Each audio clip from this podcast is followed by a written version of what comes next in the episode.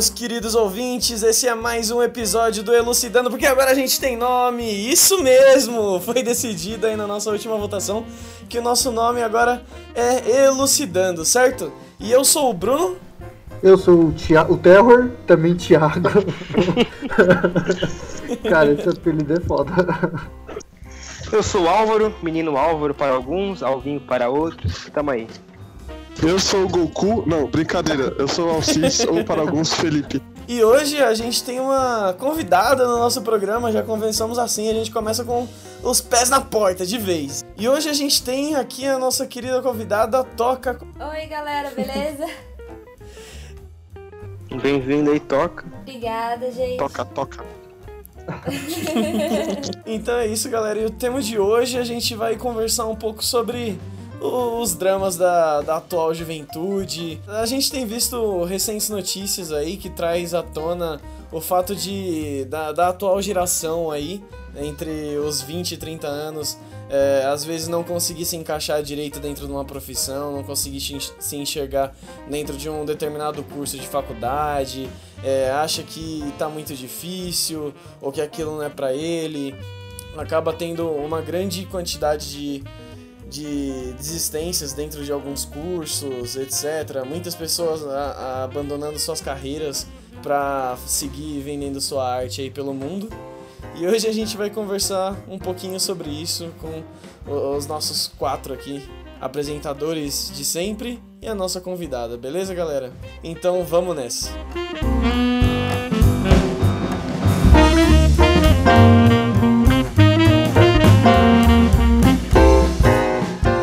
Penso, uh, a partir do, do, momento que se fala frustração, o não encaixe do jovem, sei lá, entre 20 a 30 anos em alguma profissão e não se enxergar assim no mundo, etc. Em grande parte, assim, isso está ligado à questão profissional, tá? E a outras coisas, que é ligada, por exemplo, a uma geração diferente das anteriores, é, normalmente é filho único, teve muito mais privilégios que a geração anterior, que teve um foco muito grande em relação à sua formação. E, e, no final você tem um mundo que é real que cara o foco não é em você. Existem várias pessoas no mundo etc isso é uma parte tá? E a outra parte que eu vejo é que hoje o jovem, ele quer aliar o mundo é, real ao mundo ideal dele. E hoje o mundo ideal, por exemplo, você tem é, muitas ocupações que estão ligadas não ao setor produtivo, mas ao setor artístico que, por exemplo, é esporte, ou sei lá, fazer arte, ou fazer outras coisas que não um padrão. Hoje a gente tá cansado, a gente não quer, sei lá, talvez ser médico, ser engenheiro, advogado, economistas, que são, sei lá, profissões aí seculares ou que passaram anos e anos e sempre existiram. Hoje você tem uma complexidade muito maior e o jovem se, se encaixa com essa complexidade de profissões, etc. Mas o grande problema é que o mundo real, né, é, não comporta é, aplicações profissionais tão alternativas, eu diria assim. Não sei o que vocês acham aí, não sei. Pô, acho que em parte é um pouco a, a questão da individualidade. Sinceramente, eu não vou lembrar aqui onde eu já li isso. Mas algumas notícias falando de algumas pesquisas, etc., dizendo que a nossa geração ela é um pouquinho mimada, sabe? Além do normal.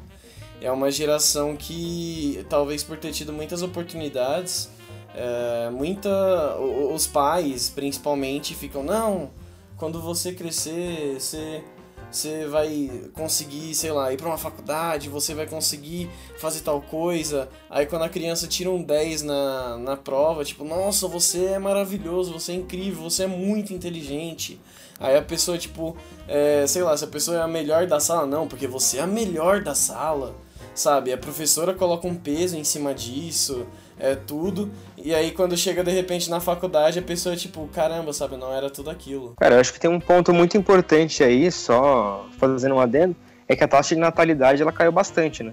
É, se você Nossa, for pegar não, de demais. 40 anos para cá, supondo que a maioria dos nossos pais deve ter entre 40 ou mais, né? É, com algumas exceções aí que a gente já sabe, é, a gente tem uma, uma taxa de natalidade caindo bastante, não só no Brasil como no mundo. Então você tem naturalmente mais famílias com um filho ou dois E naturalmente você tem, para esses dois, o filho único, você tem mais condições de criá-lo e dar um padrão de. É, isso, é, isso é uma renda crescente, né?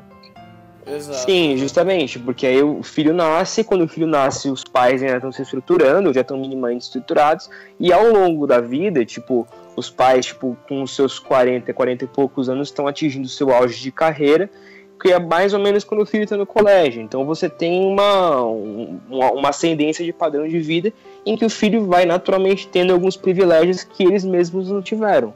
A não ser que você tenha uma família, tipo, sei lá, maior ou alguma coisa do tipo. E, e aí, naturalmente, tipo, isso vai, vai moldando também a, a nossa geração, né? Tipo, eu falo, sei lá, eu sou filho único, por exemplo, e, pô, acho que eu sou um bom exemplo disso. Não sei quanto a vocês. Então, você falou uma coisa que é interessante, Álvaro. Você citou sobre é, as oportunidades que a nossa geração tem acesso que os nossos pais, por exemplo, não tiveram, né? E uma dessas oportunidades que eu vejo que impacta bastante no nosso modo de ver o mundo é que nós temos hoje acesso a uma quantidade de informações enorme de uma forma extremamente facilitada, de uma forma rápida, e isso causa na gente, é, de forma geral, né, generalizando, um sentimento de ansiedade muito grande. Então eu me sinto, é, eu na condição de jovem, né, generalizando novamente, no poder de escolher entre várias coisas. Diferente, por exemplo, dos meus pais, que não tinham essa visão, talvez, de mundo tão expandida, por não ter, talvez, por exemplo, a internet à disposição. Hoje em dia, se eu abro um site qualquer relacionado a uma possibilidade de emprego, eu tenho muitas vagas à disposição, não só relacionado a empregos, como oportunidade também de empreender. Eu tenho oportunidade de simplesmente é, trabalhar com a internet, não que seja mais fácil ou mais difícil, mas é um, um ramo de atividade diferenciado. Então, por que, que eu vou fazer o mesmo caminho que os meus pais fizeram, por exemplo, ou as pessoas daquela geração, sendo que eu tenho todo esse leque de possibilidades ampliado no nível absurdo, né? É, aí eu vou pegar um gancho que você falou, Terry, só no começo da sua fala. É, você falou que é, a gente fica muito ansioso porque a gente tem muita possibilidade de escolha. Mas a gente só fica muito ansioso porque nós, é, jovens de, de 20 e poucos anos, a gente lembra como era uma época em que a velocidade da informação era menor. Estava lendo uma matéria nesses dias no Gizmo, de um blog de tecnologia, é, que falava sobre justamente isso, como a gente é basicamente a última geração que sabe como era o mundo analógico. Né?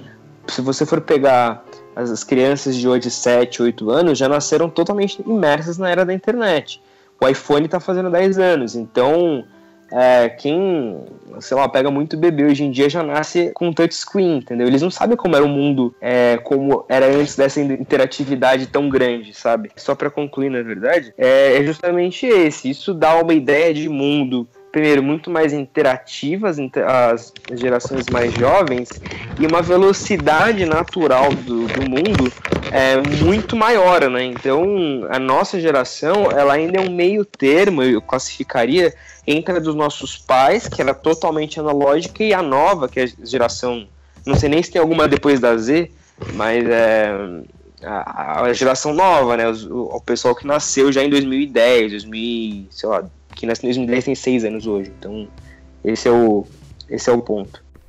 Então, é só para comentar em relação a, ao que você disse de ansiedade, né?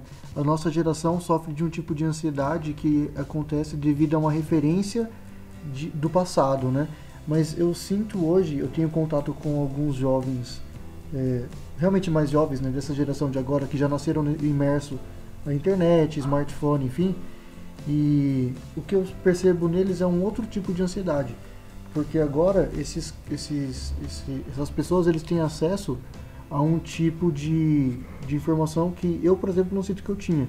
Eles conseguem ver o que os outros jovens na idade deles estão tá tendo de resultado profissional, o que, que eles estão fazendo para, por exemplo, ganhar dinheiro.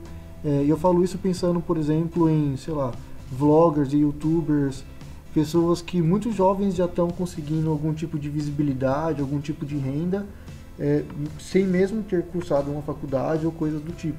Então, mesmo eles sendo muito jovens, eles já sinto que eles sofrem com esse tipo de ansiedade. Poxa vida, pessoa da minha idade, que mora muitas vezes muito próximo de mim, já tenho uma condição de visibilidade financeira extremamente diferenciada, e por que, que eu não consigo isso? Qual é o caminho que eu preciso fazer para conseguir algo semelhante, percebe? Não sei se é muito pela linha de condição financeira ou, ou até pelo status de reconhecimento dentro de uma comunidade. Tipo, é, uma, uma das coisas, um, um papo que eu tinha offline com o Felipe, ou foi justamente sobre isso, como as celebridades hoje em dia elas são muito mais acessíveis e são muito mais parecidas com a gente. É, sei lá, se um dia nós ficarmos famosos, seja por esse podcast, por alguma outra coisa, cara, Hoje tem um álbum de figurinha de youtuber, entendeu? Tipo, as pessoas podem olhar pra gente, tipo, quem que é o Terror? É um merda. Com todo respeito, Terror, porque eu também sou. Isso É, foi, foi totalmente arbitrário, totalmente arbitrário. Ok. Vou, vou tentar não me ofender. foi totalmente arbitrário. É, então, quem, é, quem, quem é o terror na fila do, do, da padaria online, entendeu? Quem, é, quem é o menino Álvaro na fila da padaria online? Quem é o Alcide? Alcide é alguém. É, então, assim, esse é o ponto, entendeu? Então as pessoas podem olhar e podem. É, é, muito mais próximo, né? Não tem aquela ideia de antigamente de, putz, nossa, nosso ídolo fica, mano, fica na TV, tipo, uma celebridade tal. Tem muitas barreiras. Hoje não tem, entendeu? É, eu acho, assim, ainda sobre as facilidades que a nossa geração teve, uma delas é o a mensagem me distrai. É, eu acho que uma das facilidades que a nossa geração teve é a faculdade. É, independente da renda, tem programas do governo e tudo mais que facilitaram a entrada na faculdade. É, eu acho que com essa facilidade para entrar na, na faculdade, a nossa família acabou focando muito é, na gente, botando muita expectativa de tipo, ah, você vai sair do ensino médio, vai entrar direto numa faculdade e com 20 anos você vai ter, tipo, carro, casa e vai estar tá com o futuro tudo perfeito. E aí você tá na faculdade, você tem que procurar um estágio e nem estágio você acha. E aí, por exemplo, é, eu não lembro exatamente os dados, mas meu professor falou, eu faço arquitetura, e ele disse quantas universidades de arquitetura existem na cidade de São Paulo. E é um número extremamente absurdo de alto, assim. Uhum. Chega nos 80, 100, Nossa. mais ou menos. De faculdade que a gente nunca nem ouviu o nome. Uhum. E aí ele falou depois a estatística de quantas é, pessoas se formam em arquitetura por ano. E é um número tão absurdo que você pensa, tipo, não é uma profissão que nem o Felipe falou, como um um artista plástico, um artesão, seria uma coisa necessária, mas ainda assim não tem mercado para tudo isso de gente fazendo isso e se formando tanto. É, se forma em julho, se forma em dezembro, é muita gente se formando e você não consegue nem vaga de estágio e eu que tô quase me formando já, te, já tô na, na parte pior, que é você conseguir um emprego efetivo. Que aí vem outro problema. É, as empresas preferem contratar um estagiário que saiba fazer o trabalho já, mexer nos programas, coisas de um arquiteto, do que pagar o salário de um arquiteto. Então você passa por dois problemas. Você não consegue um estágio primeiro, depois você não vai conseguir um emprego. Porque a demanda é muito grande, sempre vai ter gente é, por menos dinheiro querendo fazer aquele mesmo trabalho porque a pessoa precisa. E aí vem a frustração que não só eu, mas tipo, minha turma inteira tá passando. De você não conseguir visualizar um futuro para você. Você estuda, você trabalha, mas você não vê como você vai sair daquele é, padrãozinho e se destacar, porque pouquíssimas pessoas se destacam nisso.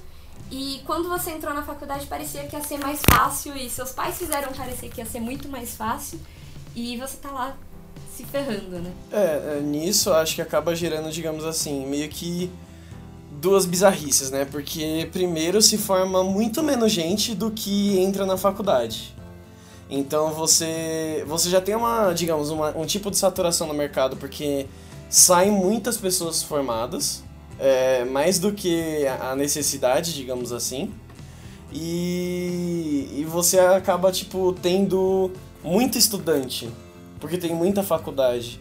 É, então você acaba, tipo, gerando, sei lá, é muita gente precisando de estágio, sabe? É, eu não digo isso só, vamos supor, em relação ao que a Toca disse de, da arquitetura, mas na computação eu lembro que também era assim. Eu não cheguei na época a procurar um, um estágio, é, mas eu lembro, tipo, de muita gente falando, ainda mais computação, que computação é tido como um daqueles cursos que, ah, o que, que eu vou fazer? Ah, vou fazer administração, vou fazer design gráfico, vou fazer computação, porque eu, eu tô o tempo todo no computador, sabe? A galera meio que vai nessa. Então, computador, uh, computação é um curso às vezes bem concorrido, tem muita gente concorrendo. É, entra muita gente no, nas faculdades, porque eu acho que quase toda faculdade hoje em dia tem um curso de computação, e, ou, ou TI, ou que seja, né? É, e você acaba, sei lá, tendo algum, um monte também de profissionais formados por consequência. E você acaba gerando essa bizarrice, né? Porque como tem muitos profissionais na área, boa parte deles acabam não seguindo carreira naquilo que eles se dedicaram por anos para fazer, ou então a, as pessoas acabam aceitando trabalhos, digamos, subvalorizados, sabe? É, trabalhos que de repente pagam menos é, que o chefe vai lá, assina na carteira que você está fazendo computação, mas você está sendo, sei lá, trabalhando com outra área, sabe? Ou então arrumando o computador. E eu conheço até gente que é formada em arquitetura e trabalha em escritório de arquitetura com registro em carteira de recepcionista ou assistente administrativo para ganhar um salário de assistente administrativo e fazer um trabalho de arquiteto, porque a empresa não pode pagar e eles acabam indo pro para a pessoa que é mais barato. Então a gente acaba se sujeitando a esse tipo de coisa que deixa muita frustração, né? Sim, isso acontece, mas aí é um ponto que é, é decorrente da acessibilização do ensino também, né? Então, naturalmente, se você tem muitas faculdades formando muitas pessoas, aí não entrando no mérito de cada curso e da, da qualidade, é, naturalmente você vai ter muito profissional no mercado e, cara, alguns vão acabar sendo é, vão, vão acabar sofrendo algum, algum, tipo de consequência. Mas também, assim, longe de mim está na ideia de meritocracia que tanta gente defende, né, nesse ponto. É, sim, sim.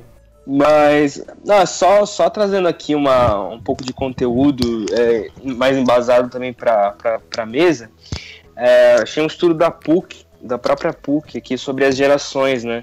É, uhum. trazendo comparativos entre as gerações, desde os veteranos, que são basicamente a geração dos nossos avós, aí é passando pelos boomers, que aí também pode ser dos nossos pais, porque é, é de 65 a 77 a nossa, né, de 77 a 2000. Então ele bota uhum. aí quem nasceu em 77 no mesmo balaio do nosso que também acho que, puta, já tem muita diferença, né? É, até do que a gente tava falando de velocidade de informação. Mas naturalmente, tipo, os veteranos são muito mais é, formais, entendem o mundo de uma forma muito mais até hierárquica do que nós, né? Que já temos a, até a própria questão de hierarquia muito mais horizontalizada que ficou mais forte ainda na geração Z. É, então, sobre essa, essa expectativa que os jovens têm né, com a faculdade, de começar um curso e depois ser o melhor do mundo naquela área, tem em grande parte aí, eu acho que um, um papel dos pais, né, de sempre estar, tá, como acho que foi o Álvaro que comentou, tá sempre ali criando essa expectativa de que ele é realmente o melhor, muito bom, tornando ele uma estrelinha, que ele é capaz de tudo, de chegar onde ele quiser, porque basicamente talvez não foi isso que os nossos, essa geração anterior, elas não escutaram isso, então agora elas querem passar isso para frente como algo positivo e a gente sabe uhum. que nem uhum. sempre vai dar um fruto positivo. E um outro problema é que até mesmo nas faculdades, muitas vezes é isso que acontece até mesmo por parte dos professores ou da instituição. Na minha graduação, eu vi muito disso acontecer por parte da instituição, colocando que cada um dos projetos que os alunos fizessem seria revolucionário e muitas vezes nem sabia direito o que era projeto, mas que eles deveriam fazer sem dúvidas, porque haveriam muitos incentivos e que isso ia mudar a sociedade, blá blá blá. E na prática a gente sabe que são projetos repetitivos que acontecem o ano todo que não vai mudar nada, sacou? É basicamente isso. Na minha já é o contrário. Na minha você é um bosta sempre. então já entra aquele conflito também de em casa, tipo, ai que maravilhoso seu desenho. Aí chega na faculdade, o professor fala que seu projeto é um lixo, ele rasga na sua frente, ele amassa, joga fora, te esculacha, te humilha pra sala inteira e aí, tipo, a pessoa fala: caramba, o que, que aconteceu, né? Eu não era sensacional, o melhor do mundo. E aí entra nesse conflito também. Sim, esse, esse papel mais duro, mais severo em relação ao trabalho produzido, eu pude notar um pouco mais fortemente na indústria mesmo que daí foi um grande choque de realidade. Enquanto você está ali naquele mundo acadêmico, as coisas que você faz parecem grandiosas. E quando isso vai para a indústria, você vê um impacto muito forte dizendo que não, na verdade, assim que você se forma, você está na média, você não está entregando nada de excepcional. Mas é uhum. interessante uhum. esse seu ponto da sua faculdade, é um outro ponto de vista. O que acontece, né? Desde sempre, é, desde lá dos tempos mais remotos da humanidade, o trabalho era visto como algo puramente prático. Ou seja, porque eu trabalho, porque eu vou lá e caçar, porque eu quero sustentar minha família, quero trazer minha comida, etc. E isso se deu desde sempre, até uma geração atrás, ou duas gerações atrás, provavelmente uma grande parcela da sociedade, um percentual muito grande, viu o trabalho de uma forma super prática, né? Até porque a complexidade do mercado de trabalho, como eu disse antes, não era tão grande, não era tão elevada, você não tinha N atuações. Você tinha atuações ali gerais, de massa, ou você, na época da indústria, você trabalhava em alguma indústria, algum processo produtivo, isso de forma geral, né? Ou você, sei lá, seja trabalhando na roça, etc. E acontece que, que a nossa geração, ela enxerga o propósito, né? ela quer enxergar o propósito. E, uhum. e sendo até redundante na, na visão inicial, e, e até aperfeiçoando não, o que eu tinha colocado, o que acontece é que, se você pensar quantos trabalhos você aplica um propósito, qual que é da massa de trabalho total, qual o percentual que realmente tem um propósito por trás daquilo? Acho que não é tão é. grande. Então, é muita gente buscando um propósito, só que o mundo não oferece, não tem essa oferta de trabalhos com propósitos ou algo com propósito. A verdade é que, sendo cru, cru né, e sendo frio, né, é, no Sim. sentido, cara, o mundo é de pedra e, e o mundo não é feito para você ter propósito. Tipo, tudo isso, cara, todas as ocupações de trabalho puramente são práticas, tem que ser práticas. E a gente tenta encaixar um propósito, não tá errado, eu faço isso. Mas a verdade é que o mundo não é isso, o mundo não está preparado para isso. A gente que idealiza ele e, e, faz parecer que isso existe, entendeu? Sim, é, acho que boa parte da galera, às vezes, é, tenta se preocupar muito. É, não sei se às vezes por pressão dos pais, por autopressão, não sei. Mas parece que às vezes a galera tenta calcular demais tenta planejar demais as coisas. É, ah, eu vou sair do ensino médio, vou entrar na faculdade de Xalalala, eu vou me formar, vou fazer pós em seguida, mestrado, doutorado, vou sair para o mercado de trabalho, não sei o que. Só que você não coloca diversas. É, a pessoa, quando ela está programando isso, ela deixa de colocar diversas variáveis que podem interferir muito diretamente nisso, sabe? É, por exemplo, eu não sei a, a, faculdade que vocês fizeram e não sei se também tinha isso. Mas eu sei que, por exemplo, na da Toca tem. E na faculdade que eu fazia, acho que por ser pública talvez, os professores às vezes o ego deles são totalmente inflados, sabe? Porque para você estar tá naquela posição, você tem que tá, no mínimo, no mínimo, você tem que ser um mestre em alguma coisa. Então, os mestres entram ali, às vezes, até meio que pianinho. Mas você vê que às vezes, tipo, tem uma galera meio que, tipo, se acha, sabe? Ah, eu fiz o mestrado, sabe? Vocês são os bostinha que eu vou ensinar. Mas principalmente os doutores, claro que não todo mundo, porque tinha muitos professores ali firmeza na minha faculdade, mas tinha alguns professores, cara, que assim, a gente pegava para analisar, você via tipo uma sala de 35 alunos, 29 reprovaram, sabe? Seis pessoas passaram. É, e, e, a matéria não é tão filha da puta assim. Não é uma matéria foda. Não é uma matéria que todo mundo tem medo. Só que quando você para pra olhar pro professor, parece que às vezes você vê o cara dando nota vermelha e ele tem um, um orgasmo interno, assim. O corpo dele até treme, assim, parece sabe? É, é muito isso.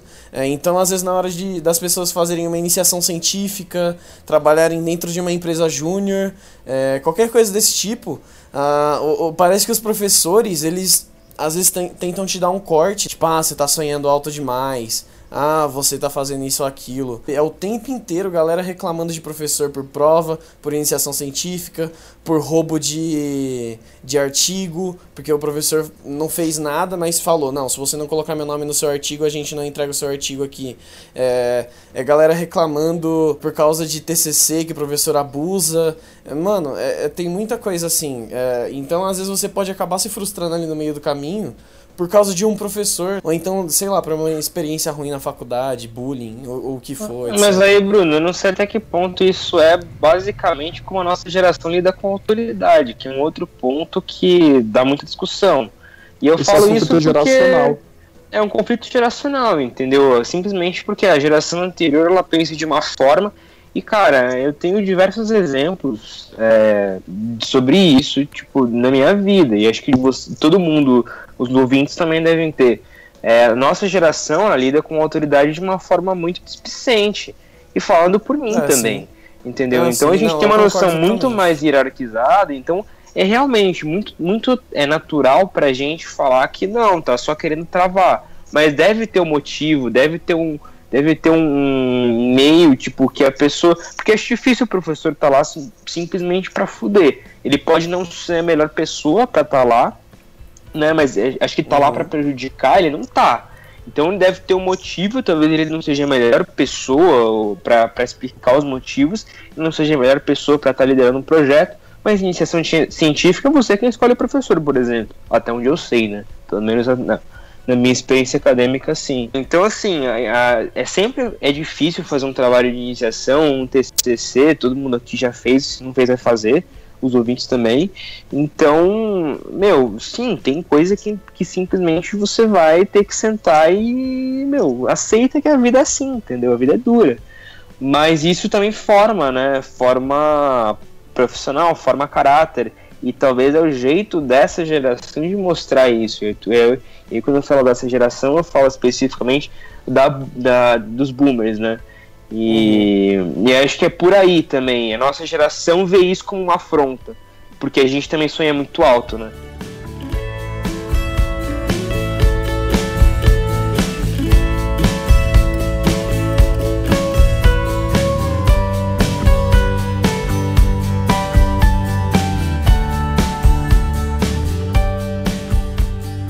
eu acho que a questão do, do que seria a geração Y no Brasil é muito mais complexa, e é claro que a gente não vai abordar no seu todo aqui, do que é esse setor da juventude que a gente fala.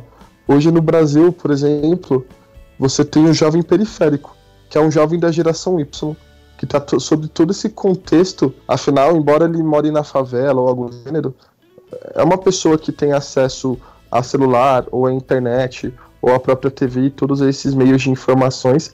E é uma, é um, uma pessoa que vive também numa sociedade com uma taxa de natalidade.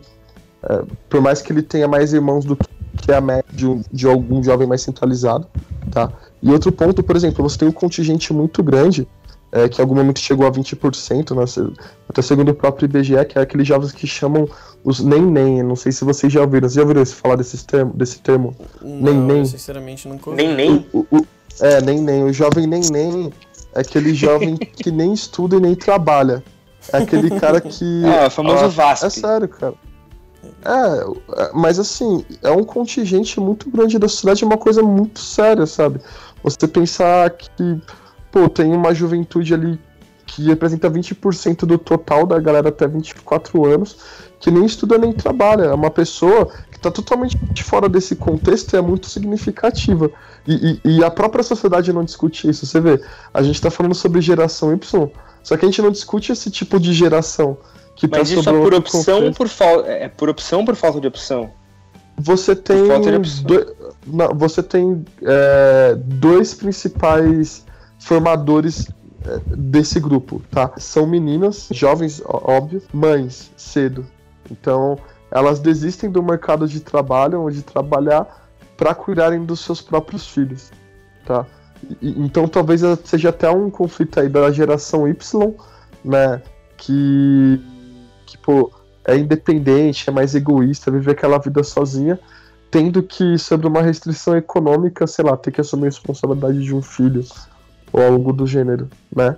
É... E aí você tem também a outra galera que é por opção, né? É, você teve, por exemplo, uma camada da cidade que, pô, acendeu pra caramba. Né? Começou a ganhar dinheiro, a família começou a ganhar dinheiro. Então é aquele cara que a própria família conseguiu bancar, né? A família tinha uma renda ali para manter aquela pessoa, então ela, pô, simplesmente decidiu de estudar ou de trabalhar e, e, assim, até de forma preconceituosa, assim, talvez falando, é aquele cara que usa o cartão da avó, sei lá, por exemplo, para comprar roupa. E assim, e acho que é legal a discussão também é pensar como o jovem periférico se identifica na sociedade. Ele não se identifica, por exemplo, como a gente, é, né, embora eu seja um jovem periférico também, a partir da, do trabalho, de quem eu sou, de qual é o meu propósito aqui dentro. Ele não tem, até porque ele não se enxerga, ele não tem uma identidade na forma de, de produção, de trabalhar. É, e aí você vê essa galera, esse contingente que fica a mercê, sei lá, do consumismo.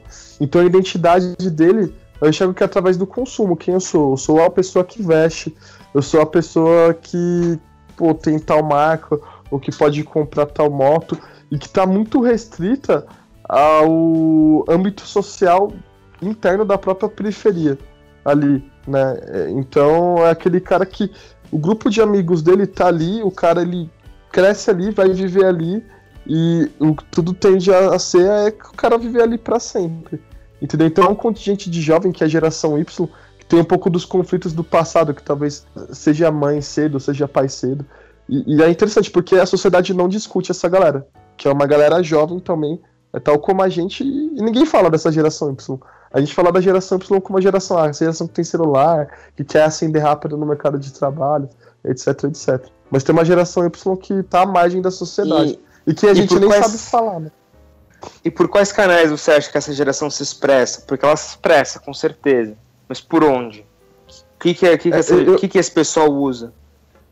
Eu, eu acho que você tem que pensar por quais canais essa geração se expressa. Acho que é o canal do, do consumismo e até o próprio entretenimento, porque você pensa ali, são pessoas que se identificam através do, do trabalho, são pessoas que se identificam através do que elas são, daquele grupo social em que elas são, em que elas estão, que é um grupo periférico, que a pessoa não se sobressai pela sua capacidade de, de produção, de conhecimento. Ela se sobressai, como eu falei primeiro, pela capacidade de consumir, ou ela se identifica através de uma torcida organizada de um time de futebol, tá? Ou ela é aquele cara que pratica um esporte, sabe, no final de semana. Então a identidade dela é, não, não tá no trabalho. E por isso que é importante o trabalho de ONGs e tal. Pô, tem diversas ONGs aí na periferia, até no próprio Rio de Janeiro, que, pô, trabalha isso. Então, você dá identidade para essa pessoa. Senão a identidade dela, por exemplo, para um jovem da periferia do Rio de Janeiro, a forma como ela vai se identificar na sociedade é a forma como ela vai se sobressair no grupo social dela. E qual forma se sobressair? Mas aí você é fala, vai, por exemplo, o rolezinho faz parte disso, então. Claro, Exato. sim. Né? Exato. É. Então o, o rolezinho talvez seja uma expressão da geração Y marginalizada da sociedade. E que a gente não consegue entender, que a sociedade fica vendo na televisão e fala, sim, pô, que, que é um estigma enorme, sim. Exato. É, é que é, acho que é complicado falar de fora, porque a gente também não tem muito lugar de falar para falar isso, né? É, com perdão da, da, da, Como é que chama? Da repetição, né? Mas acho que nós, sei lá, pelo menos eu tenho pouco, de, pouco lugar de fala para discutir sobre isso, para falar sobre isso. Mas o, o, que eu enxergo é realmente um grande estigma da sociedade com relação a isso. Eu, mas eu me baseio para falar isso na época do rolezinho, em que diversos shoppings tal, vocês podem se lembrar bem, é, totalmente é, classificavam as pessoas que iam entrar pela, pela aparência, somente isso. Né? Sim, total. Essa é a galera que tem sua expressão, que tem tipo sua assinatura na sociedade, quem eu sou. Então, pelo, assim, pelo que eu vejo até hoje, na verdade, esse esquema do rolezinho ainda existe. Ele só meio que caiu na escuridão porque é aquilo, né? A sociedade ela tende a ter uma reação Ainda mais que essa galera que vem da periferia e tal, é, é totalmente desvalorizado, tem uma visão preconceituosa da sociedade em relação a eles. Então, quando essa galera se junta, o, o povo meio que, que treme. Mas então, até hoje tem os rolezinhos aí. É, aqui, pelo menos em, em Prudente, cara, todo final de semana o shopping tá lotado, porque a galera vai lá Claro que não, acho que talvez não tenha o mesmo movimento que tinha há dois anos atrás, por aí, né? Mas ainda tem um movimento muito grande dessa galera jovem de arrumar um ponto de encontro, seja um parque, um, shopping, algum canto que dê para eles socializarem, é, que tenha um comércio perto, sei lá, que tenha um sorvete, algum tipo de alguma coisa assim, é, que dê para eles se reunirem e todo mundo conversar. É, a, a, mas ainda tem, ainda tem esse esquema de rolezinho. É assim, eu estudo numa faculdade que é tipo, ah, ah, o, o valor da mensalidade do meu curso chega a quase 4 mil reais. E então eu convivo com muitas pessoas que têm muitas coisas e têm muita facilidade para ter as coisas. Já eu vim da periferia também e tudo sempre foi muito difícil de ter se conseguisse ter. Tudo era com muito trabalho e, e tempo, assim. Minha mãe, ela trabalhava e demorava um tempo para ela conseguir comprar uma boneca que eu queria, por exemplo. Então, é, vendo o pessoal da minha faculdade, eu meio que entendo a necessidade das pessoas do rolezinho. Porque esse pessoal é, da minha faculdade é um, é um padrão, é um perfil que eles têm tudo e eles podem fazer tudo a hora que eles quiserem, é tudo muito fácil e muito acessível. É, tem gente que gasta mil, dois mil, três mil num dia. Na tá? brincadeira. Numa né? balada, na brincadeira. É muito simples e muito fácil. E aí você vê o pessoal da periferia, que eu cresci, que eu convivi, que eu estudei na escola, de escola pública, de nunca poder ter nada e, e não ter nem um, um lazer é, não ter um parque, não ter nada direito para brincar perto de casa ou coisas do tipo. E eles veem esse tipo de pessoa usando roupa de marca, tênis da Nike, blusa da Lacoste, etc. E eles querem ser esse tipo de pessoa. Então, é, eles começam a ir no shopping e querer usar essas roupas. Eu já vi muita gente que trabalha e se endivida muito para comprar um tênis caríssimo que o salário da pessoa não pode pagar. Que a pessoa ganha um salário mínimo e quer um, um tênis de mil reais, quer um celular, um iPhone de quatro mil. E a pessoa se endivida milhões de vezes para poder ter isso. E ter a questão do status que vocês já falaram, que quem é essa pessoa na sociedade? E ela vê muito por isso, pela marca. E isso ela acha que vai representar e vai tornar ela como as outras pessoas, né? Ela quer ter aquele tipo de vida e quer é, ostentar. é, então, é, você falou muito bem a palavra ostentar aí. Porque o funk ostentação ele entra bem nisso. É a galera que, puta, eu quero ter o tênis Nike, Adidas, eu quero ter camisa Lacoste, Polo, eu quero ter do bom e do melhor, sabe? Porque, tipo, mano, eu já me fudi, eu fiquei a vida inteira, sei lá, a infância inteira andando só com chinelinho havaianos fudido. E, mano, agora que eu tenho trabalho, eu quero isso e eu quero mostrar que eu consegui isso pela valorização de todo o esforço que eu passei.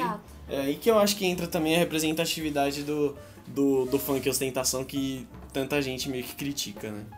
Aí, aí você pensa, que é o trabalho para essa pessoa? O trabalho para essa pessoa não é o propósito. Ela vê o trabalho de uma forma prática. Ela vê Exatamente. o trabalho de uma forma de é. bancar o modelo de trabalho é o meio, né? dela.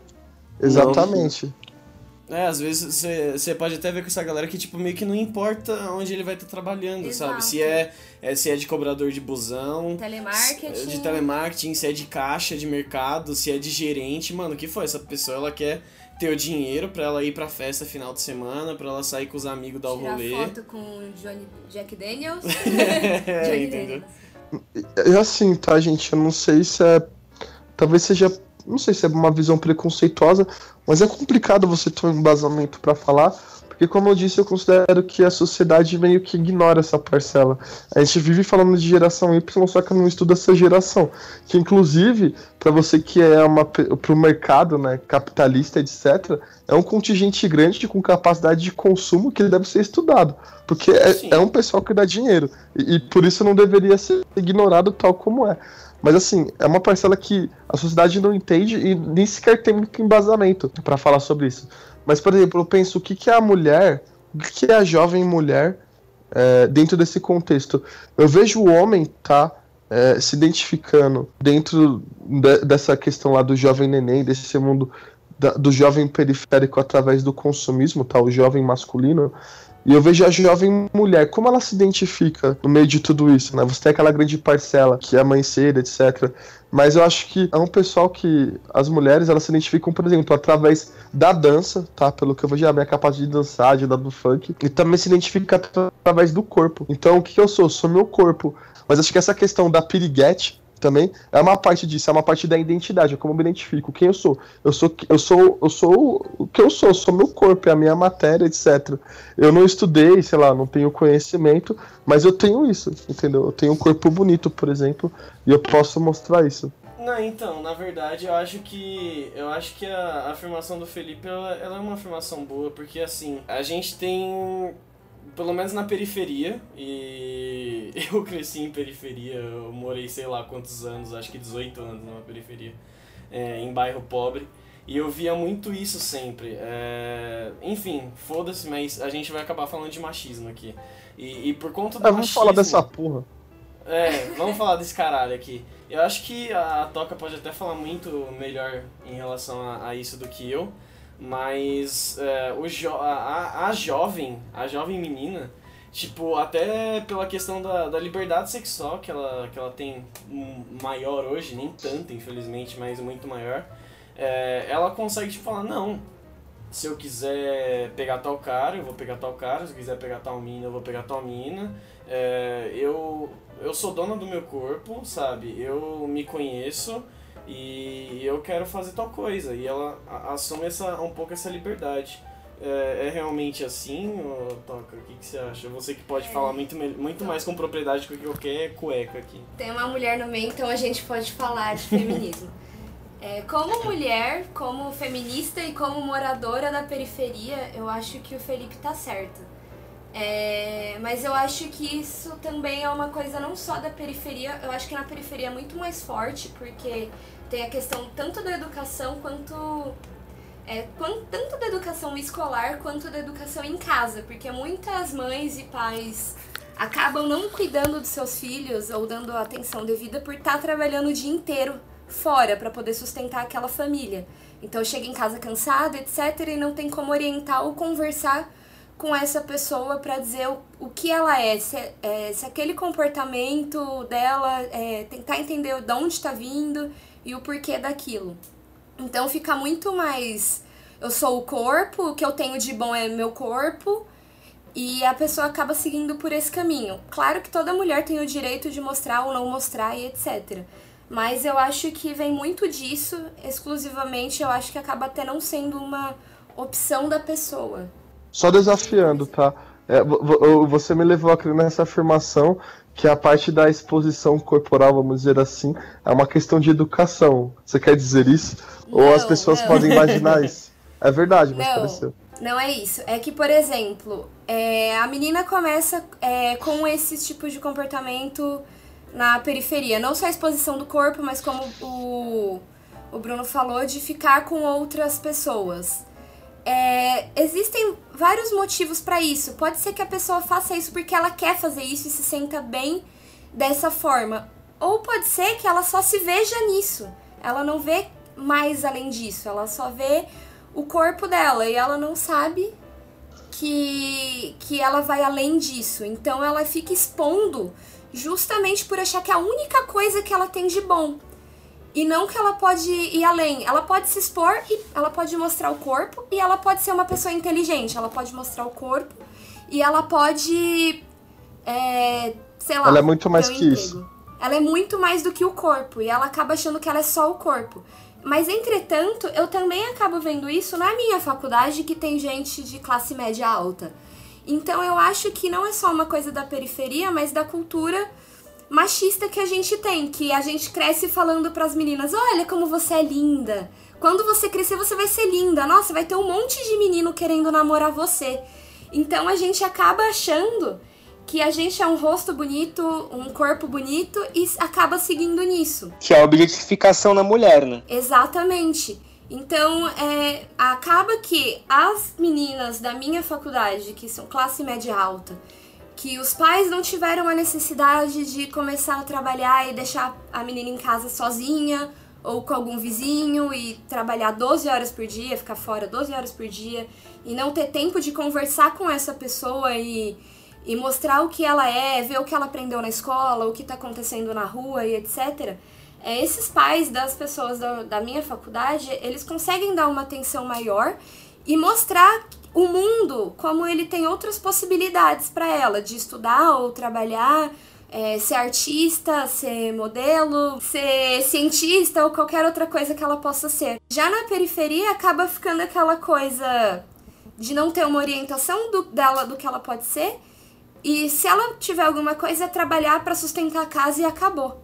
Eu uhum. acho que uhum. fica muito nisso. De dentro dessa realidade do jovem periférico, tá? Eu acho que a forma como a mulher se coloca, é, é, o grande pai se coloca nessa questão que a gente tá falando de piriguete, é, é, é, é, o próprio machismo tomando a frente da interpretação que a própria mulher jovem periférica tem de si. Porque, assim, como essa mulher se identifica?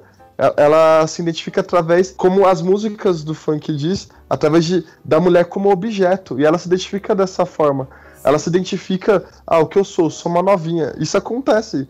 Isso é verdade, entendeu? Então, é, uhum. é, é quase como uma narrativa masculina tá? É, que, por exemplo, expressa através das músicas. Então, ela aceita o machismo e a narrativa machista que é colocada para ela, porque ela se identifica dessa forma e vê certo. E você vê, tipo, muitas situações, por exemplo, que eu já vi, tipo, ah, ela traiu e apanhou, e tinha que apanhar mesmo, e porque ela traiu. É, a vitimização então, da mulher, sim, muito frequente. Tem muito a ver. Mas, então, quer dizer, ela interpreta o código, mesmo essas meninas que são piriguetes, ela interpreta o código, sei lá, você tem que ser piriguete, mas não, se você namora, você não pode ficar com outro, e você tem que apanhar do, sei lá, do seu namorado, porque, cara, você não devia ter traído ele, entendeu? Então eu vejo muito disso, essa própria forma como a mulher se coloca na periferia, é uma. é você introduzir para dentro de si o machismo dentro da periferia. Ela se identifica através desse machismo. Acho que não é só na periferia, né, Alcides? Acho que isso é um é. retrato da sociedade mesmo. É. Mas aí hoje no próprio funk você tem movimentos já, tipo, contrariamente, tipo MC Carol e a Carol Conta, né, que falam justamente é, que falam justamente sobre o oposto disso, né? Sou, sou funkeiros feministas, até onde eu sei. Uhum. Não, você vai até mais além. Tati Quebra-Barraco há muitos anos falava que a porra da buceta era dela. Tipo, as pessoas ficam, meu Deus, que horror, uma mulher falando isso, mas tipo, é verdade, é dela, ela faz o que ela quiser. É, se fosse o cara falando a porra da pica é minha, não causaria tanto, né? Não, e o cara também não pode falar que a porra da buceta da mulher é dele, porque não é. Uhum. Entendeu? Não, mas e, a tipo... porra da pica é dele mesmo. Sim, é dele. É. Mas não é por isso que ele pode fazer o que ele quiser. É. Mas, tipo, uhum. também tem isso, que apesar da mulher é, da periferia ter o funk, a, a, dança, ou a pegação e etc., é, isso também não é aceito. Ela faz isso, mas é, eu lembro na minha escola mesmo. É uma forma de rebeldia, eram... né? É, as uhum. meninas que eram assim na minha escola, elas eram hiper mal, mal vistas, até mesmo por outras meninas que eram assim. Uhum. É, se vazou que a menina ficou com algum cara que namorava alguém, ou até mesmo aconteceu um vídeo de uma menina que eu acho que ela fez sexo com três caras no ensino médio. E ela foi, tipo, super humilhada na escola inteira. Ela teve que sair com a, a ronda escolar de dentro da escola, ela teve que mudar de escola porque os filhos da puta fudeu a vida dela vazando o vídeo. Mas, uhum. tipo, é a intimidade dela e ela faz o que ela quiser, teoricamente. Porque na prática, ninguém permite que isso aconteça. Ninguém permite que ela dance, porque se vê ela dançando e rebolando até o chão, ela é uma vaca. Se ela estiver usando uma roupa curta e, e uma blusa curta, ela é uma puta. E eu mesma já tive esse tipo de pensamento com relação a essas meninas de olhar feio e olhar torto e falar, af, pra que isso? Porque quer se aparecer, é uma quer vaca. Chamar atenção, é. Quer chamar atenção, não precisa disso. Eu odeio esse tipo de gente. E demorou para eu me desconstruir e ter outra visão para as piriguetes e delas fazerem o que elas quiserem realmente. E como o Felipe disse, essa forma de rebeldia e libertação da porra da buceta é minha, realmente. Uhum. Ela pode gritar, a porra da buceta é minha. Ela Caralho. Pode. E assim, acho que é meio até louco assim parar pra analisar essa questão, vamos supor, do funk aí na, na numa certa representatividade da, da nossa juventude. é que é, é uma mistura de, de feminismo com machismo, digamos assim. Porque a, a mulher, hoje em dia, ela pode pegar e sair dando pra quantos caras ela quiser. E, e, isso foi conquistado através de, mano, décadas de luta, sabe, feminista. É, mas é, enquanto isso, é, ela tem a parte do ela só reconhecer o corpo dela, porque ela foi educada a só reconhecer o corpo dela, porque ela tem que ser mãe, porque ela tem que criar a casa, ela tem que cuidar dos irmãos mais novos. Você é... tem que ser bonita, senão você não arruma um namorado e senão você não casa. É, então é, é uma cobrança em cima do, do corpo da menina, sabe? Que ela, enfim, tem isso, tem a, a parte do feminismo dela ter conseguido a, a liberdade sexual dela. E ainda, tipo, tem a parte do machismo que é tipo, nossa, você. É, de outras meninas, por exemplo, como você falou que você tinha isso, de nossa, ela faz isso. Mas é, é, é muito, é muito louco isso, porque é meio que um mix. É muito doido. Pra tá mim isso é muito. fase muito de transição isso tudo. Esse episódio aí que, que a Toca colocou ilustra muito bem essa contradição, né? Então você vê, você tem um contexto em que, pô, é glorificado a novinha que senta, né? Sei, sei lá e, e quando a novinha senta pra três, ela é quase expulsa da escola e tem que mudar de escola. Tipo assim, uhum. é meio contraditório isso, e o, né? E o próprio cara que canta e, e, fala das novinhas e etc., esse próprio cara, depois ele vai esculacha a menina. É. Ele mesmo humilha a menina e ele chama de vaca e etc. O próprio cara que tá cantando isso. Depois ele vai e esculacha a menina que dançou isso, sabe? Uhum. Acho que no ambiente do jovem periférico você tem um machismo menos velado do que é, por exemplo, dentro da geração Y. É, tipo, acho que é mais escrachado o machismo, não sei.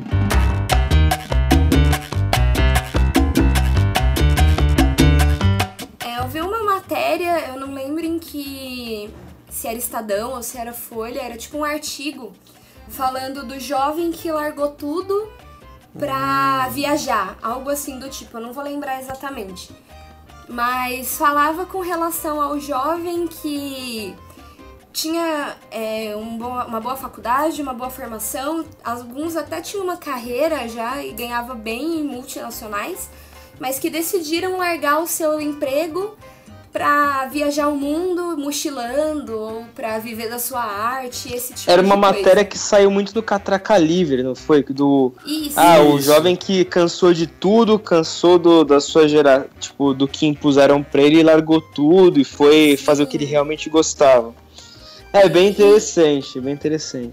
Em contraponto, uma mulher fez uma matéria. É, é eu ia falar exatamente disso. É, da mina então, que esculachou a pessoa que fez Isso, texto. ela esculachou falando justamente das pessoas de periferia que não tinham essa opção. E eu concordo que a pessoa da periferia não tem a opção de largar tudo. Que se largar tudo, ela não vai ter nada. Muitas vezes não tem nem a opção de chegar na faculdade. Né? Exato. Né? E eu vejo por mim mesmo. Se eu largar a faculdade e o trabalho, eu não tenho dinheiro para viver viajando. e eu também não tenho dinheiro para mais nada na minha vida. Mas não é por isso que a gente ou as pessoas é, de classe mais baixa não tem essa vontade. Uhum. Porque eu vejo por mim, eu vejo por amigos meus que tá muito frequente isso. Muita gente tá com essa vontade de pegar e, e foda-se essa merda. Eu não vou ficar mais é, me forçando a isso, ou o que disseram também da, da hierarquia, da gente não saber lidar muito bem com com isso de ordens e hierarquia e a pessoa fala, não aguento mais esse meu chefe mandando eu fazer alguma coisa, eu quero mandar ele se fuder, largar esse emprego e caçar Pokémon. Que teve um cara que fez isso. Mas. O que, o que é... eu apoio fortemente. Eu também apoio. É o que eu gostaria de fazer. Eu não posso. Não, a gente fica com inveja desse cara. A gente fica só com inveja. O que, o que é interessante, né? Porque isso é meio que um contrário, ou diria um ato de rebeldia ao que estávamos falando antes em relação àquele jovem que tenta procurar a identidade através do trabalho. E ao contrário, é aquela pessoa que, olha, eu não preciso de um trabalho para ser feliz, eu não preciso da forma como a sociedade escreve a vida para mim para ser feliz. Eu vou viver minha vida, vou seguir meu caminho, fazendo o que eu quero e seguindo o rumo. E basicamente, no fundo, parece que esse é o, o sonho inconsciente do mundo da, de você ter aquela coragem de largar tudo pro alto e fazer um mochilão, né? E acho que você tem grande parte dos jovens que tem essa pontinha. Ah, como eu queria largar tudo e tocar o foda-se, sair pelo mundo pedindo carona, etc. É um sonho meio escapista, né, na verdade. É, exatamente. Eu não sei acerto até que ponto exatamente isso poderia ser verdade, mas acho que isso também é, tem muito a ver com a facilidade de informação que a gente tem hoje em dia e o acesso a ela. Porque se você for pensar, é, sei lá, 30 anos atrás, é, não era tão barato provavelmente quanto é hoje no mundo muito mais globalizado. É, você viajar para fora do país para ir, sei lá, passar as férias na Disney, por exemplo, ir uma semana na Disney. É, não era tão fácil você saber o que você precisava fazer. Poxa, como que eu faço para tirar um passaporte? Como que eu faço? Hoje em dia você tem uma série de empresas que de turismo que organizam isso, é, que enfim, acabam gerando uma certa concorrência e, e, direto você vê promoção, sabe, em relação a isso, de viagem para fora. Eu acho que o problema não era nem o valor antigamente, era justamente a falta de informação. É, na minha casa, todo mundo achava que era um absurdo você viajar para fora. Sendo que hoje, apesar do dólar estar tá muito caro e a passagem estar tá muito alta, a gente sabe que se organizando e economizando é possível. É tão possível quanto viajar para dentro do país. E é, sites como Catraca Livre mesmo, eles ensinam como você faz isso sem depender de outra pessoa ou de agência, né? Eles uhum. dão dicas de aplicativos que mostram o preço de passagem, tem aplicativo que mostra preço de hotel. Mas o que aí toca é, seria tipo o absurdo de viajar para fora? Por que, que seria o absurdo de viajar para fora? Assim, a minha família, é, por exemplo, tinha uma visão que você precisava ser rico milionário para você fazer uma viagem. Realmente. Porque é uma ostentação muito grande. Muito absurdo. É. Você está não, não é ostentação. Assim você vai pra Europa? Não, isso não tá no grau de ostentação, porque, sei lá, ostentação é você estar tá com uma marca, na verdade, é mostrar uma capacidade de riqueza. Eu acho que até viagem é ostentação. Você abre o Instagram e tem Sim. as pessoas postando que elas estão vivendo muito bem no, na praia, no Recife, sei lá na onde que elas estão. É, é a ostentação fica... do jovem rico. Né?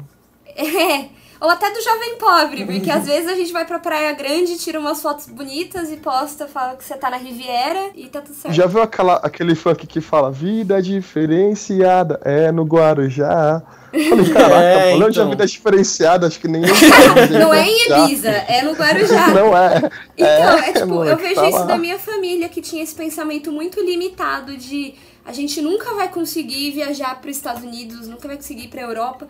Para eles era difícil até ir, sei lá, para o Rio de Janeiro, que é aqui do lado. Uhum. Isso é interessante, tá?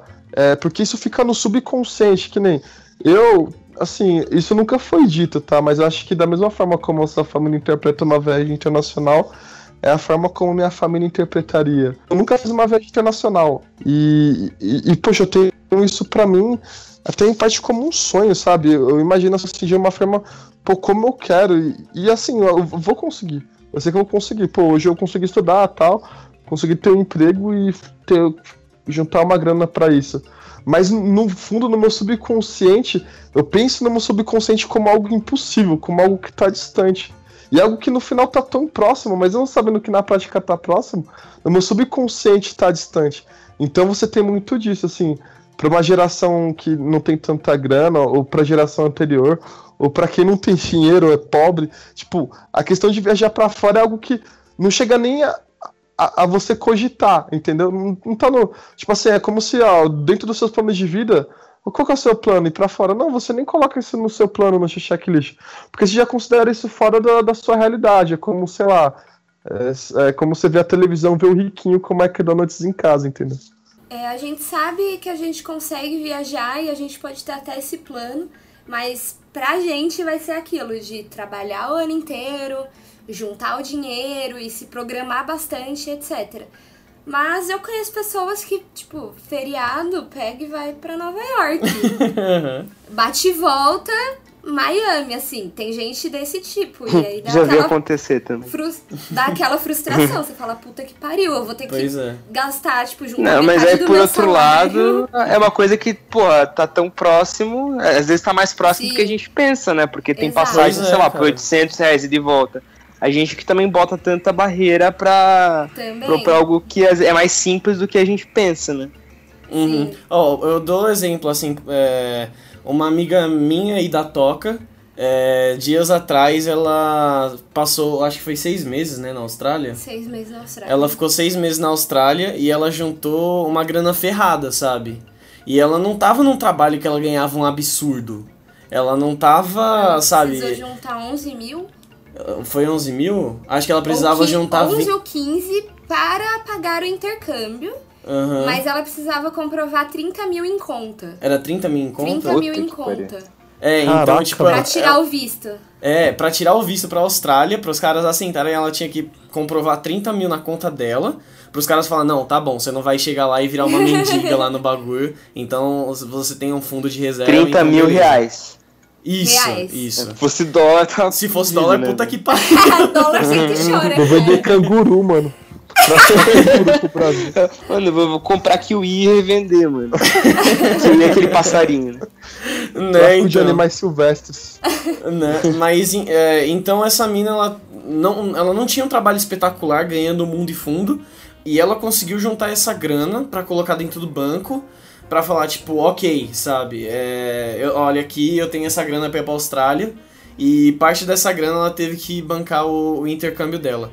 Aí às vezes eu também, tipo, né, enfim, como eu e o Felipe a gente é irmãos, ó, oh, novidade aí pra galera ouvinte, mas como a gente é irmãos, a gente. É nepotismo. Uh... tá tendo muito nepotismo Total. aqui. mas é, a, gente via muito isso na nossa família, tipo, caralho, viagem internacional. E, e acho que a, a gente não foi a primeira geração a entrar na faculdade, né, Felipe? Nossa tia conseguiu antes. Mas, tipo, é aquela coisa, meu Deus, a primeira geração a se formar na faculdade. E eu creio que quando um, um, alguém da gente for para fora, vai ser caramba, sabe? Nossa família vai estar, tá, uou, fulano tava nos Estados Unidos, Não. na Europa. Eu, eu, se for na Argentina, aqui no Uruguai comprar maconha legalizada, sabe? Meu Deus, vai pro Uruguai. Eu tô, eu, tô imagi eu tô imaginando chegando nos Estados Unidos com uma faixa. Welcome, Felipe, você não fez nada mais que sua obrigação. Acontece também. Essa faixa, Justamente.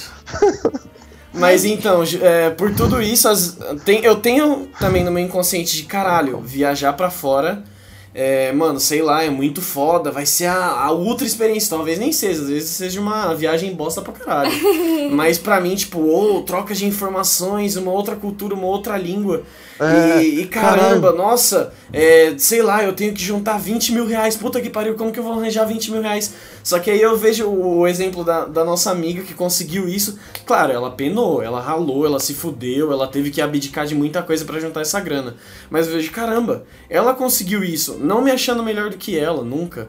Mas, tipo, caramba, ela conseguiu isso, então eu sei que, mano, se eu me esforçar, se eu penar, se eu abdicar de certos rolês para juntar a grana, eu sei que eu também consigo isso. Mas parece que meu subconsciente a todo momento tá, caramba, fulano tá na Europa, caralho, como você é foda porque você foi na Europa. Nossa, fulano tá no Japão, meu Deus, como você é foda. Conta como é o Japão, essa terra exuberante da Ásia. Entretanto, eu tenho contato com outro ponto também, que é, na minha faculdade tem uma amiga muito próxima que ela esgotou assim a tampa do estresse lá na minha turma. E não só ela, tipo, tava todo mundo surtando muito. Só que ela teve a possibilidade de fazer intercâmbio sem ter todo esse trabalho que essa minha amiga teve de trabalhar e pegar empréstimo e se uhum. fuder para poder juntar o dinheiro. A família dela tem condições melhores, não é a mais rica da faculdade, mas tem condições melhores e ela pode fazer isso. É, parar a faculdade e fazer o intercâmbio. Entretanto, ela teve outros problemas que foi a pressão a pressão da família dela de ter gastado tanto dinheiro com a faculdade, e a minha faculdade é um curso que você não gasta só com a mensalidade, você gasta muito de material, que é lápis de profissional e etc. E ela teve muito. Só pedir emprestado, muito... o pessoal não empresta. Minha técnica. Minha o técnica. O pessoal não empresta. E, tipo, ah, ela sofreu muito. Pra ela sofreu muito com essa pressão de tipo, putz, minha mãe gastou mó grana de mensalidade comigo dentro da faculdade, já era o segundo curso que ela tentava fazer, gastou mó grana de material, de tudo. E o tempo, como é que eu vou fazer? Como é que eu vou falar para ela que eu quero parar, que eu preciso parar que eu não sei se eu vou conseguir continuar nesse curso? E a cobrança dos amigos, que as pessoas falam que é frescura e que você tá acabando a faculdade, tipo, ela estava na metade. É, fica, às vezes tem muito disso. Fica, você tá ah. acabando, continua, mas não acredito que você vai parar, que absurdo.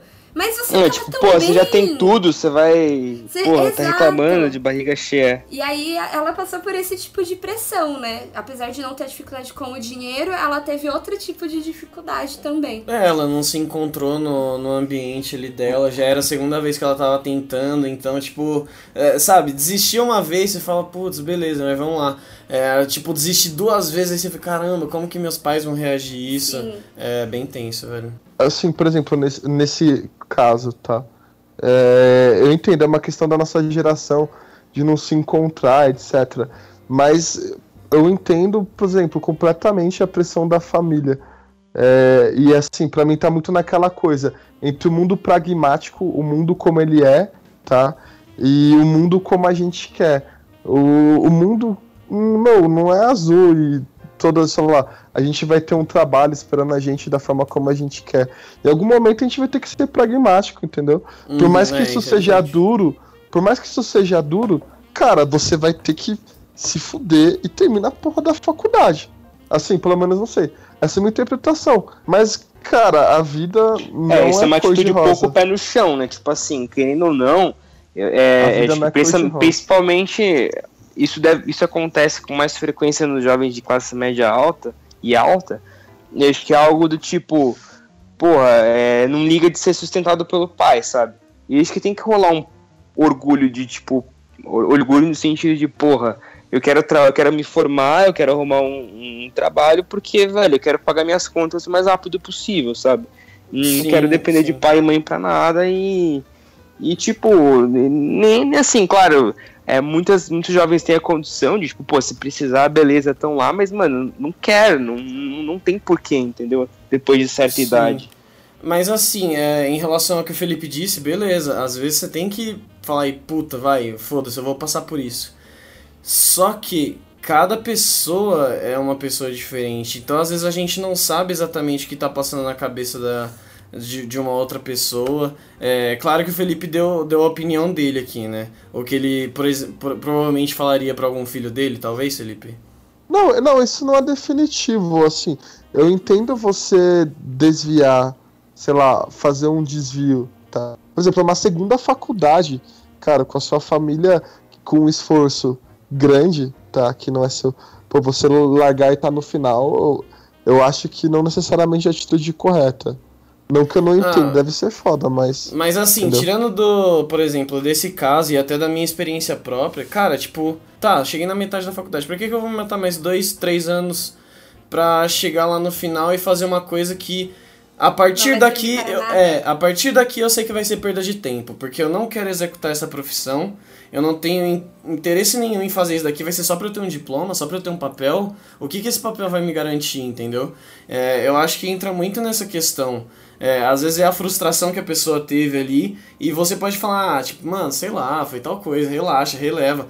Mas, cara, você não sabe o que, que aquilo representou para aquela pessoa, sabe? Às vezes ela pode ser de classe alta, mano, ela pode ser a pessoa mais rica do mundo. Só que, sei lá, um, um assoprãozinho no ouvido dela pode ser algo extremamente doloroso, não sei. É, cada pessoa tem, de repente, seus é. motivos. Eu acho que Exato. acaba sendo um pouco, tipo sei lá, meio errado demais. É um pouco até de falta de empatia. E desculpa, Felipe, mas eu acho que é um pouco nisso. É, quando você olha para uma pessoa e fala, ah, é, você, você não tá fazendo isso aqui, enfim, é, porque você não quer mais, senta o seu rabo aí, estuda. É, porque às vezes você não sabe realmente o que, que a outra pessoa tá sentindo em relação àquilo, é, se aquilo realmente vai valer de alguma coisa para ela. É, mas enfim, eu acho que se você é uma das pessoas, que vale a pena você tentar sentar com seus pais, ficar chegar no seu canto e pensar um pouco em relação ao que você realmente quer para o futuro, se aquele restinho já vi pessoas que desistiram no último ano de faculdade, sabe? Faltava de repente só o TCC. A pessoa fala, puta, mano, não quero mais essa bosta. e tem gente que terminou e nunca mais voltou, né, pra pegar. É, pra pegar sequer o diploma. Falou, gente que mano, esquece que essa porra. Adeus, bosta.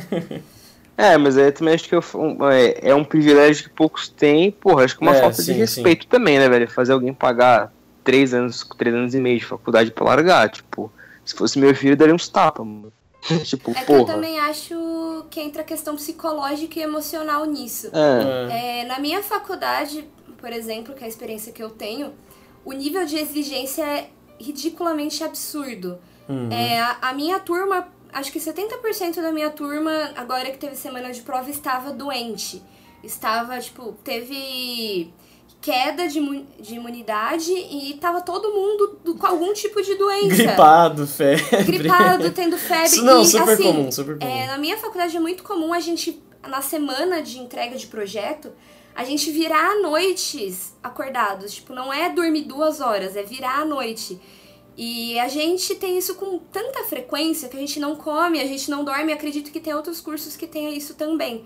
E a gente chega na faculdade totalmente destruído e o professor te destrói mais ainda.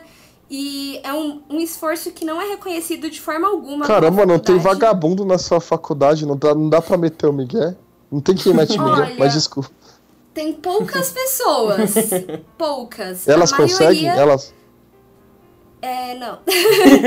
a maioria dessas pessoas acabou já trancou e já saiu. Tipo, o pessoal que tá agora é quem vai se formar mesmo, afinal é o último ano. Mas a cobrança é muito absurda dos professores, é, tem às vezes muita cobrança da família, que você tenha notas boas e você seja perfeito e seu trabalho seja bom.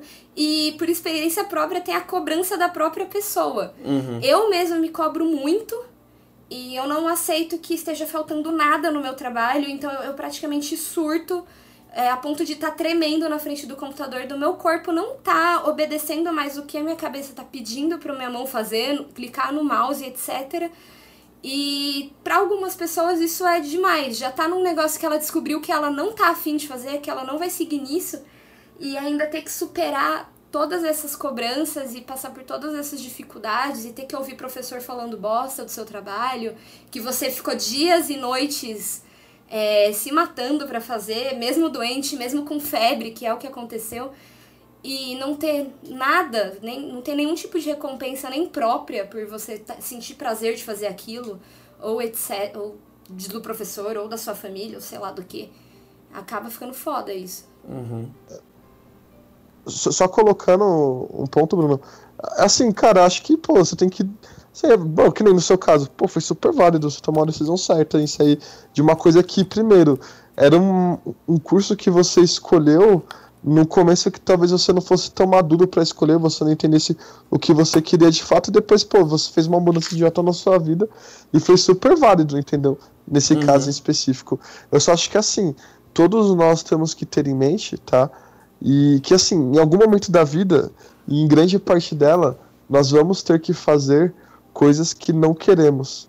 Ah, é, sim. Isso, isso é fundamental. É sempre. Entendeu? Uhum. Tipo assim, a vida, tipo, não é só o que a gente quer. Tipo, cara, é um esforço, cara. Assim, tudo bem, realmente, a vida não, é, não é perfeita. Não é um campinho de flores que você vai correr, sabe? ah, como a vida é bela, cantando com os passarinhos.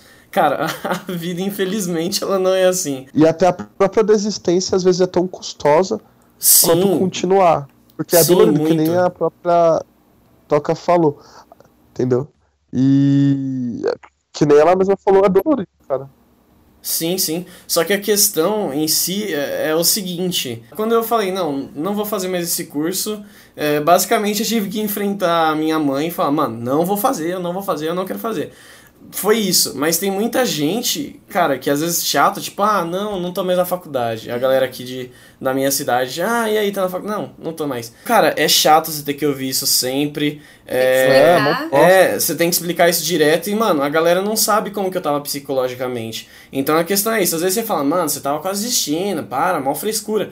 Cara, você, quem é você Pra julgar. pra julgar o que a outra pessoa sentiu, se a outra pessoa sentiu é frescura ou não. É, se você não praticar um pouco de empatia, é, vai ficar muito mais difícil até de você acabar se socializando com os outros. E, e, então, tipo, e aí?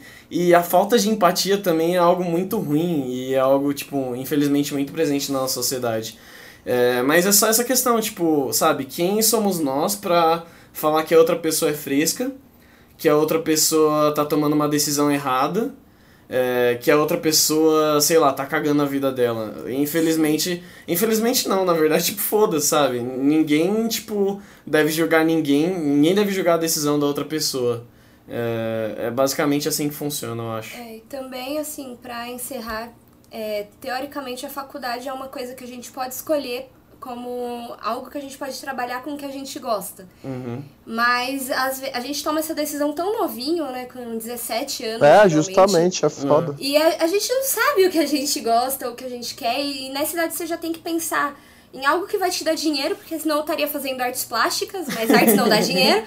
Então você tem que pensar. É, isso com certeza. Te algo que vai te dar dinheiro anos que é você gosta. É. Uhum. E aí você acaba vendo que você não gosta daquilo. Apesar de te dar dinheiro, não vai te trazer felicidade, etc. Então acho que você tem que procurar algo.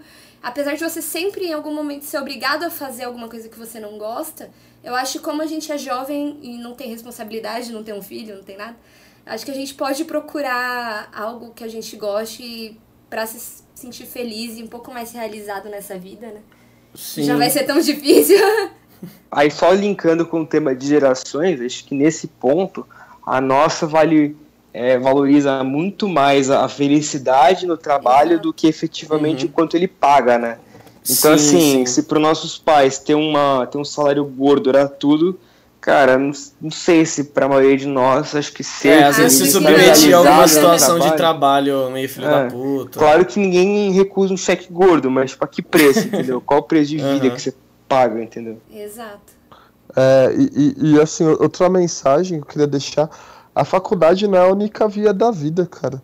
É, você é exatamente. É muito cara. mais do que um curso, do que aquele diploma que você pode ter. E você, cara, a sua capacidade pode ser tão grande que talvez você nem precisa fazer faculdade, ou você pode expressar sua capacidade sem precisar ter uma faculdade. Acontece que a gente está numa sociedade que, principalmente a brasileira, cara, que santifica um diploma, e que eu acho totalmente errado, e as pessoas são muito mais com diploma, sabe? As não, pessoas totalmente. têm potenciais que elas, elas não precisam formalizar o conhecimento dela. Essa questão de formalizar conhecimento, acredito eu, que vai ser cada vez algo mais passado, sabe? Tipo assim, essa questão de você ter um diploma ali padrão, tipo, é, isso, isso é, um, é antigo, entendeu? Acho que, sei lá, a gente vai encontrar alguma outra forma que não seja isso.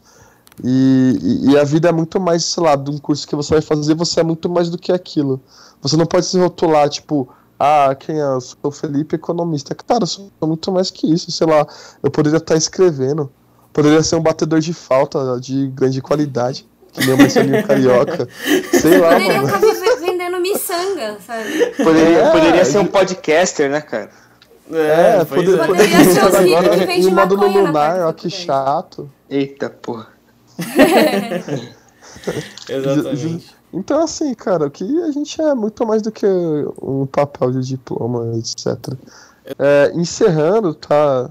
É, e aí, linkando é, acho que a gente teve um papo bastante proveitoso e a gente conseguiu ser um pouco mais amplo, a gente saiu um pouco dessa discussão de geração Y padrãozinho, que é a geração Y aspas coxinha, que é a padrão é. que a gente discute na mídia, que a gente vê vídeo, a cada geração ansiosa, que tem celular e tem informação, que é mimado e teve acesso a tudo, a dinheiro, aprendeu línguas, etc. E, cara, você tem uma geração Y, que é a geração Y periférica, que é grande e até vezes maior do que essa geração Y que a gente comenta e que não deve ser ignorada, que tem que ser pensado as políticas públicas para essa galera, tem que ser pensado entretenimento, tem que ser pensar a forma de como esse pessoal vai se identificar na sociedade e enfim, para às vezes, sei lá, você evitar, por exemplo, uma gravidez prematura que pô, vai gerar algum choque muito grande dentro de uma família, ou algum abandono de escola, ou fazer com que essa pessoa explore muito mais o potencial dela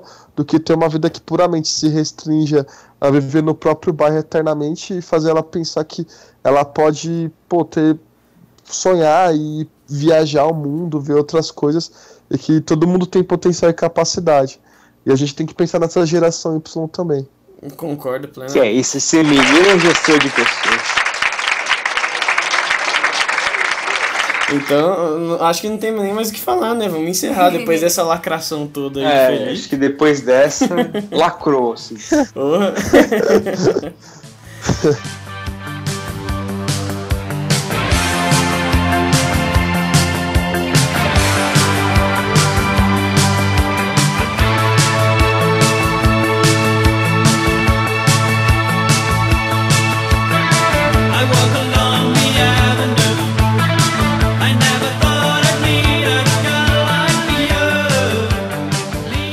isso, pessoal. A gente vai ficando por aqui hoje nesse podcast e acho que todo mundo hoje falou muito e ainda teria muito mais coisas para discutir porque esse é um assunto interessante. A gente abordou, a gente conseguiu abordar diversos aspectos, diversos também espectros, né, dessa dessa mesma luz. E eu acho que foi muito interessante. Então eu gostaria já de agradecer e pedir a indicação aí de algum ponto do nosso querido Felipe. Por favor, Felipe. Muito obrigado aí pelo, pelo podcast, pelas suas, que isso, valeu, suas Bruno. opiniões. Então, galera, o que eu indico, tá? Foi até um filme de Netflix que a gente às vezes fica procurando ali, eu fico perdendo horas. E eu adoro indicações de Netflix. E para quem gosta também eu vou indicar um documentário, sabe? É, que chama Cartel Land, Terra do Cartel, algo que seja assim no português é, direto, né? Uhum. É, e é um filme no Netflix que basicamente conta a história de uma zona de fronteira entre México e Estados Unidos e, e mostra como nessas regiões, principalmente na parte mexicana, o Estado passou a não existir e, enfim, facções tomaram conta e a própria sociedade, de forma proativa, reagiu tá, é, criou uma, uma espécie ali de é, uma união para para se proteger dos traficantes ali da região e se sobrepôs ao Estado e passou a ter mais legitimidade em relação àquela população local, tá, do que próprias instituições do Estado. Então acho que é muito legal você pensar até fazer um paralelo de como nessa questão de periferia, de como, por exemplo, o PCC e aqui em São Paulo, na periferia, toma parte de, parte de Estado, de fazer julgamentos, etc, etc. E acho que o México tem partes parecidas com o Brasil e dá para fazer paralelo. Então eu indico esse documentário aí pro pessoal. Beleza, obrigadão pela indicação aí, Felipe. Eu acho que é um tema bem interessante, gostei muito. E também gostaria de agradecer aqui, já pedi a indicação do nosso querido Álvaro. Valeu, Álvaro, muito obrigado aí pelas suas colocações nesse podcast. Valeu, valeu, valeu Brunão, valeu Alcides, valeu Toca, valeu Terror, né? É, queria indicar aí um último filme do Tim Burton que eu fui ver no cinema ontem, o Lar de, de Meninos Peculiares, o Lar de, Lar de Crianças Peculiares, algo do tipo. É muito bom o filme, gostei, bem estilão Tim Burton mesmo. É, tem, tem umas paradas de viagem no tempo bem interessantes eu fico aí com essa recomendação queria agradecer todo mundo pelo papo, acho que foi uma, uma conversa elucidadora. E, e aí, caso alguém que esteja ouvindo tiver mais algum ponto, tiver porra, algum, alguma sugestão, alguma coisa que a gente deixe de falar, manda um e-mail pra gente, aí o e-mail tá nos contatos. E, pô, a gente tá mais do que aberto para discutir aí. Valeu aí. E também muito obrigado, Terror, por suas colocações nesse podcast e também já faça sua, sua indicação aí pra gente. Bom, então pessoal, foi um prazer falar com vocês. É, tchau, falou Felipão, falou Bruno, falou Toca, vai Corinthians, falou Menino Álvaro. Queria deixar como recomendação aí para vocês e para o nosso público é, hoje basicamente eu estava com um problema já, na verdade, algumas semanas com o meu celular, que ele estava travando bastante. Eu tenho um clássico Moto G da terceira geração. E fica a dica aí para os ouvintes que tem também o Moto G, que é o seguinte, eu troquei hoje o sistema operacional dele por um sistema operacional customizado por uma empresa chamada Cyanogen. E ela desenvolve versões otimizadas para cada modelo de celular. Então aí tem o site da Cyanogen que você pode buscar a versão para o seu aparelho. E também fiz uma atualização legal no kernel do, do aparelho, que ele traz alguns recursos de overclocking, que realmente deixou muito mais rápido o, a navegação, a, muito mais fluida no geral. E a versão que eu peguei de, do, de um desenvolvedor específico chama Optimus. Também gente coloca o link aí para vocês no, na descrição do episódio. E é isso. Agradeço a todos pela atenção. Um, um bom dia, boa tarde, boa noite. Depende do horário que você está ouvindo. Até mais. E também gostaria de agradecer a nossa linda convidada aqui. Muito obrigado, Toca, por suas colocações, por ter ah, ajudado a gente a abordar o feminismo, que seria muito filho da putagem abordar feminismo sem uma voz feminina aqui no programa para falar. E também já queria pedir a sua indicação aí pra gente. É, eu agradeço o convite e muito obrigada por essa oportunidade de falar. Espero que tenha falado algo de útil. E eu vou indicar um filme também que é o Into the Wild, que fala sobre isso de largar tudo e viajar. É um cara de, acho que é classe média, se não me engano. Ele tinha tudo é, e a família dele também ficou meio sem entender, porque ele largou tudo e foi viajar num trailer. Morar com Mas ele terminou a faculdade, pelo menos. ele terminou. né? Acho que ele terminou, né? Mas é... a, a, família dele não ficou feliz com isso, não. Não. Mas é isso aí. Baita filme. Cara, um puta filme. É, é uma boa indicação e acho que realmente tem tudo a ver com o tema do podcast de hoje. Muito obrigado. E, para finalizar aqui, eu gostaria de agradecer todo mundo aqui, todos da mesa, da, da mesa entre aspas, é, a nossa convidada Toca. Também gostaria de agradecer nossos queridos ouvintes e lembrá-los que agora a gente tem nossa página no Facebook, nosso perfil no Twitter, tá tudo prontinho, tudo maravilhoso. É só vocês checarem aí na descrição do podcast pelo SoundCloud ou então na descrição do podcast por qualquer aplicativo que você esteja ouvindo, porque agora a gente tem o nosso feed também, aquela maravilha. O link do nosso feed vai estar tá aqui embaixo na descrição do SoundCloud. E também estará nas nossas páginas do Facebook, do Twitter.